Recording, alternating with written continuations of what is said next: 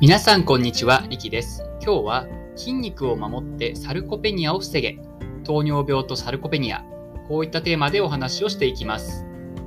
まずはじめに、糖尿病と聞くと痩せちゃ痩せなくちゃいけないというイメージが根強いですが、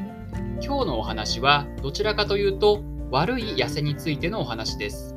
え痩せれば糖尿病にはいいんじゃないの？と思うかもしれませんが、糖尿病にとって良くない痩せもあります。一緒に勉強していきましょう。本日の流れなんですけど、まず最初に、サルコペニアとは何か。2番目に、糖尿病とサルコペニアの関係。最後に、サルコペニアを防ぐためにすべきこと。こういった流れでお話をしていきます。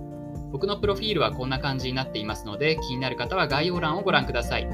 それでは始めていきましょう。まず最初に、サルコペニアとは何でしょうか？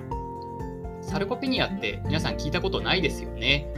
これは筋肉量や筋肉が一定以上に減少する病態のことを言うんです。日本人の高齢者1851人を約6年間追跡して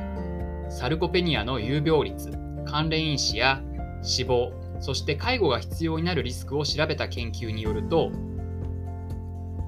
75歳から79歳の方の男女ともに約2割、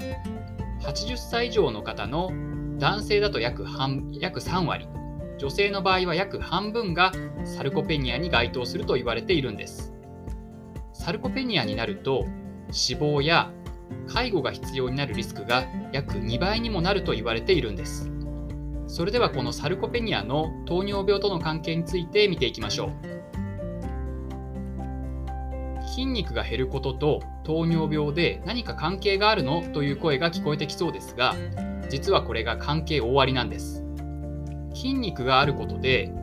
基礎代謝が増えてカロリーの消費量が増えたり筋肉がブドウ糖を取り込んで血糖値を下げたりまたインスリンの効きが良くなったりといいことがたくさんあるんですね。過去にもいくつかの研究で糖尿病があると筋肉量が減るリスクが上がるという報告もありますし筋肉量が少ないと糖尿病のリスクが上がるという報告もあって糖尿病と筋肉量が低下することがお互いのリスクになりうる可能性が示唆されているんです。それでは3番目にサルコペニアを防ぐためにすべきことについて見ていきましょう。これは食事と運動ですね。当たり前じゃないかと思うかもしれませんが、続きを説明します。60歳以上の3219人を対象にしたスウェーデンの研究で、体力テストやふくらはぎの太さなどをチェックして、その結果の良し悪しによって参加者のうち10%をサルコペニア、27%をサルコペニア予備軍としました。これを12年間追跡していくと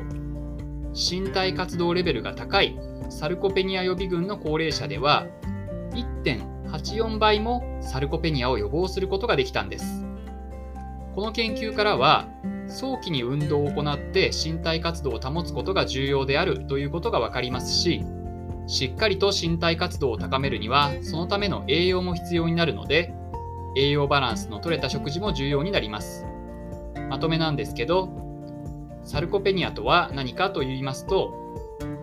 筋肉量や筋肉が一定以上に減少する病態のことを言いました。75歳から79歳の男女ともに約2割。80歳以上だと男性の約3割。女性の約半分がサルコペニアに該当すると言われています。